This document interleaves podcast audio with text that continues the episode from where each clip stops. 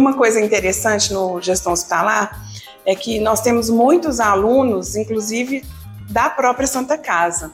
Então, isso de, também proporciona a esse aluno é, essa oportunidade aqui dentro da Santa Casa, dele se desenvolver enquanto profissional. Às vezes ele começa lá como um assistente ou como um auxiliar, e a partir da sua formação, ele aí vira um analista e começa a sua carreira aqui enquanto gestor.